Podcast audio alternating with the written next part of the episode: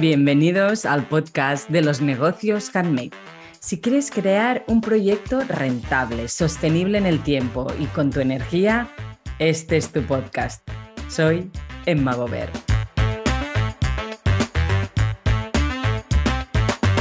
Hola Handmaker, estamos en un nuevo episodio de la serie El Festivalet, hablando y aprendiendo de vuestras experiencias.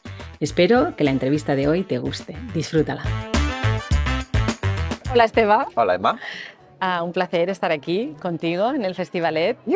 Ah, ya vemos, haces skates. Uh, artesanales, con mucho amor y mucha pasión, correcto. preséntate tú, ¿cómo te presentas, cómo te defines tú y tu marca? pocas palabras, muy resumido, muy fácil. Soy Esteba, tengo 30 años y de mi pasión la he convertido en mi negocio y soy un tipo, un tipo feliz. Claro que tal.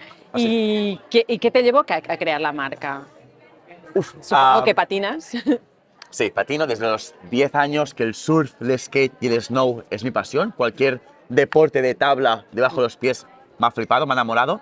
Luego, cuando tenía mm, unos 21, 22, yo vivía en Barcelona. Yo soy de un pueblo de, de fuera de Barcelona. la cuestión es que cuando vivía ahí, Ah, estaba trabajando en una discoteca para pagarme el alquiler, la comida, etcétera, etcétera, y aparte estaba estudiando diseño gráfico. Vale. El problema es que el mundo de la noche a veces es un poco complicado porque terminaba de trabajar muy tarde, me levantaba por la mañana, cansado, eh, bueno, lo que sea.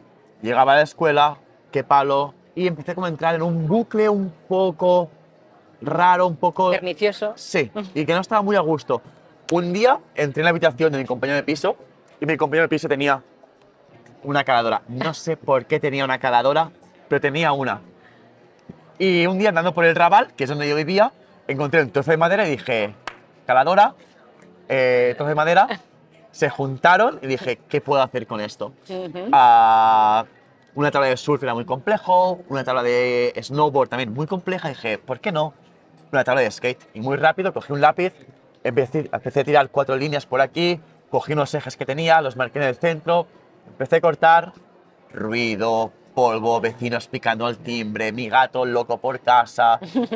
Pero me di cuenta, Emma, que mientras hacía la tabla, no pensaba en nada. Entrabas en flow. Exacto, ni que tenía que trabajar, ni que tenía un examen. Era como un momento de desconexión 100%. Y dije, wow, esto me flipa. Y empecé así a hacer tablas de skate. Vale, o sea que empezó siendo un hobby.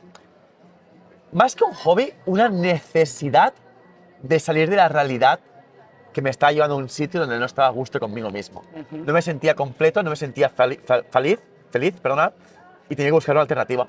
Y fue esto, el hecho de trabajar, porque yo ya tengo muchos hobbies, claro. pero fue esto. Claro, pero ahora si esto es tu negocio, necesitas una conexión con la realidad basada con eso que te hace salir de la realidad Ah, que te la telita. Sí, sí, pero eh, esta me llegada al taller y, es otro, te lo tomas distinto, es como, entras en, en, ese momento, digamos. No sé cómo explicarlo, pero sería, sería algo así. algo así. Y, ¿Y desde cuándo hace que dijiste, esto ya es mi profesión, estoy al 100% y vivo de esto? Unos cinco años.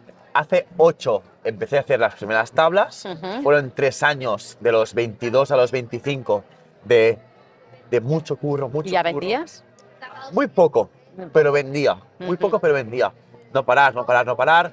Sábados, domingos, mis amigos a Esteba, vámonos a tomar algo, vamos a patinar o lo que sea. No, no, no. Currar, currar, currar, currar, currar. Y a partir de los 25 empecé a hacer un poco de ingresos y dije, oye, ¿por qué no lo dejo todo y me dedico solo a esto. A ver qué pasa. Y todavía estoy aquí. Metido en el, hoyo este. ¿Y qué has aprendido de esto, de estos cinco años?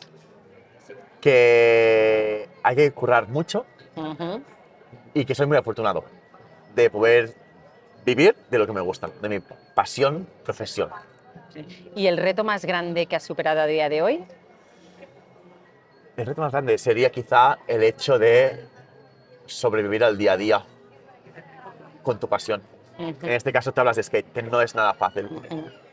Por lo tanto, hay una grande implicación personal y profesional que conviven con cada día, a todo minuto. de las manos, juntos, y, y si uno tira, el otro empuja y, y así. Es, Sí. va, va- va a la vez, va a la vez. Ah, ¿Es rentable el negocio? ¿Vives, no? No es más rico quien más gana, sino que menos gasta. Vale. ¿Vale?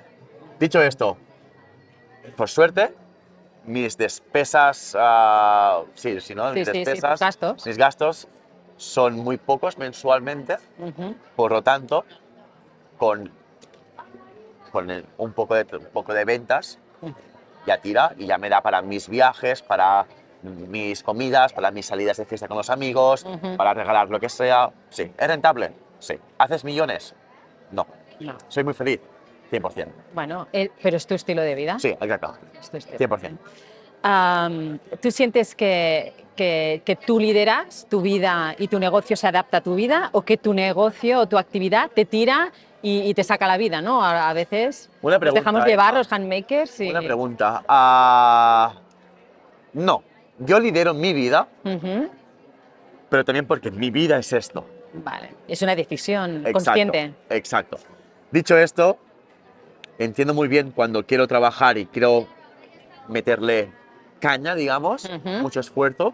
Y también entiendo que, oye, ha sido tiempo para mí, para después luego estar con más energías y darle mucho más amor. Vale, eso lo- Así que ¿Tienes un balance? un poquito, sí, pero siempre es como, ¿qué quiero hacer yo? Si, si el trabajo me lo permite, digamos. Intento como controlar un poco las riendas, pero siempre vamos como un poco juntitos, Ujú. Te haré tres preguntas, tipo test. ¿vale? a, a- a nivel de finanzas, ¿Vale? del 1 al 10, ¿cómo de satisfecho te sientes o cómo de control lo llevas y crees que, que vas bien o que puedes mejorar? Menos dos. Voy fatal. Voy muy mal de finanzas. Ya. Sí, yo sé que. Yo sé que mi cuenta bancaria tiene que tener X números a final de mes. Sí, sí. A partir de aquí, ya está. No, no sé ni hacer presupuestos, no sé qué precio tiene que poner a esto. sí, sí. Intento a veces in- estudiarlo, pero es que, es que se me da muy mal. Pero los números finales de un Excel los tienes claros, No.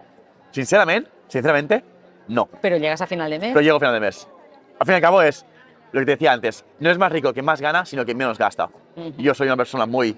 Gastar muy poco, muy poco, muy poco, muy poco, porque así con cuatro cosas ya sé en mi cabeza más o menos que, que voy con ganancia. Y si un mes no hay ganancia, sé que el siguiente habrá. Si al fin y al cabo llevas un año sin ganancias, ojo, aquí pasa algo. Sí, sí. Pero si no, más ¿Te- o menos, ¿Te planteas formarte? ¿Te planteas que- ver estos puntos básicos? sería, sería genial. Si alguien me dice, mira, Esteba, vente aquí, o, o ves aquí, que te van a enseñar a hacer esto. Aquí tenemos a Anne, que es colaboradora del podcast. Ale, mira que va aquí. y hasta a punto de sacar un libro de finanzas para negocios handmade y para Pues- negocios creativos. Y de hecho yo conocí a Anne en esta aventura porque una servidora también va a tener una patacada muy fuerte a nivel Ajá. financiero y tocó cerrar. Vale. Y en esta reinvención pues está todo este planteamiento. Y yo de verdad, o sea, a, eh, aprender a querer y a gestionar las finanzas Ajá. desde el punto creativo y desde el punto frío, porque tiene un punto frío, pero que te ayuden a tomar todas las decisiones, para mí ha sido un antes y un después. Seguramente, seguramente. O sea Así que estoy atento ¿eh? al libro, estoy atento al libro. Aviso. Sí, la tendremos en el podcast, Vale. porque ella es colaboradora habitual del podcast. Genial. También te animo, escucha el podcast que da muy sí. buenos consejos. Pues sí, pues sí, pues sí. Y, y bueno, que, que te invito y verás que, que- que es un gran qué. A la que en- aprendes a querer tus finanzas, Ya. ah, entiendes... Es que es difícil esto, ¿eh? Mm, es muy sí, complejo porque- Te lo digo yo, dices, "Buah, ¿qué más da? Gano Sí, un ¿qué poquito pasa por menos, aquí? pero da igual. Y al final... pero eres, eh, eres dueño de tu tiempo. Sí. Vale, en 100%. este sentido te sientes rico. Buah, es que se me lo digo. Lo que decía antes, soy muy feliz, soy, Vale. soy millonario en felicidad. Pues si le sumas el conocimiento de las finanzas, ya, eso ya lo peto. es la peta, Ya sí, lo peto, ya. esto lo petas. Vale, a nivel de procesos, ¿crees que optimizas? ¿Crees que, que, que, que Sí. rentabilizas y...? Podría optimizar más, Ujú. pero después significa disfrutar menos. Al Vale. fin y al cabo, esto lo hago con mis manos. Si lo optimizo tanto con herramientas o, o otra gente que lo haga por, por segundos, ya no es parte de mí. Vale. Yo hice esto para salir de la realidad donde estaba Ujú. y, y quiero seguir haciendo esto. Y quiero que De, cada tabla... de la manera que lo estás Exacto, cada tabla tiene su amor, su, su pasión, su trabajo. Bueno, pero esto también tiene un precio y un valor. Sí, totalmente. ¿Lo sí. entiende? ¿Tienes un cliente que lo entiende? No, ¿No? no, ¿No? no, realmente no. Pero da igual, yo soy Vale. feliz. Bueno, pero hay aquí, que esto también lo, lo hablamos con Anne, ¿no? Que es, que es mucho de esto, estos días están saliendo esto- estos podcasts, ¿no? Que, que realmente la viabilidad y el que un negocio sabe es saber comunicar todo este valor profundo que hay detrás y que, y que sabes que va a educar a tu cliente. Ahora cada vez estoy más moviendo el storytelling de redes sociales, por ejemplo, más a ese punto que justamente estás diciendo. Vale. Explicar a la gente de que, oye, mirar el curro que hay aquí detrás, mirar que es una persona y no una máquina, mirar qué delicadeza, qué, qué Bueno, tacto. yo- sí, yo lo he visto, es, es espectacular. Por lo tanto, a nivel de comunicación, ¿qué nota te pondrías?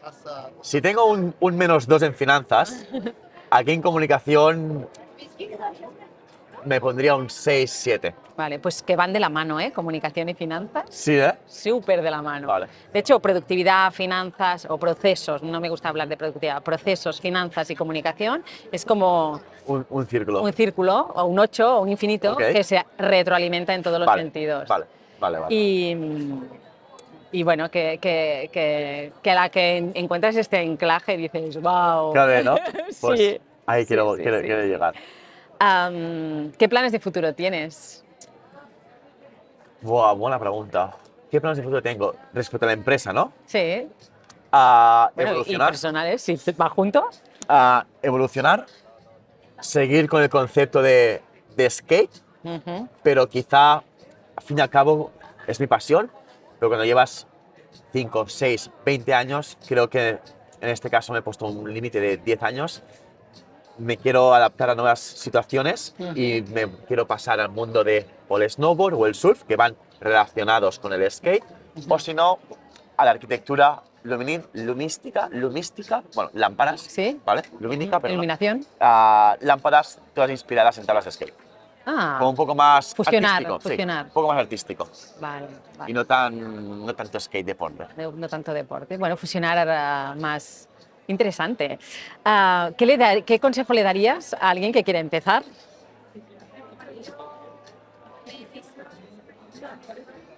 ¿Qué consejo le doy a alguien que quiere empezar? Siendo honesto, que, que no será fácil, que va a ser muy duro, que se prepare, que se prepare para tropezar. ¿Para curvas? Sí, porque se la va a meter, pero que si realmente le gusta y es su pasión, para adelante. Para adelante. Keep pushing. Keep pushing es, es uno de mis lemas que podéis ver aquí en, en, en el logo. Keep pushing, ¿de acuerdo? Eh, que se vea en cámara, aquí estamos. Aquí está, keep pushing. Ah, es uno de los lemas de I'm a Boas. También lo tengo en los cojinetes. Y básicamente es como la vida. No pares de patear. Pushing es. Sí, patear sí. es un término que se, usa, que se usa en el skate cuando pateas. Ah, y es así la vida. No pares, tira para adelante, tira para adelante, tira para adelante. ¿Qué significa para ti estar en Festivalet? Ah, conocer a mucha gente y poder demostrar o enseñar mi producto a una cantidad enorme de gente que pasa cada día por aquí. Sí. Qué, qué guay. Muy bien, muchas gracias. A ti, un placer. Un súper placer. Gracias por escucharnos y compartir este espacio con nosotros. Nos vemos en el próximo episodio.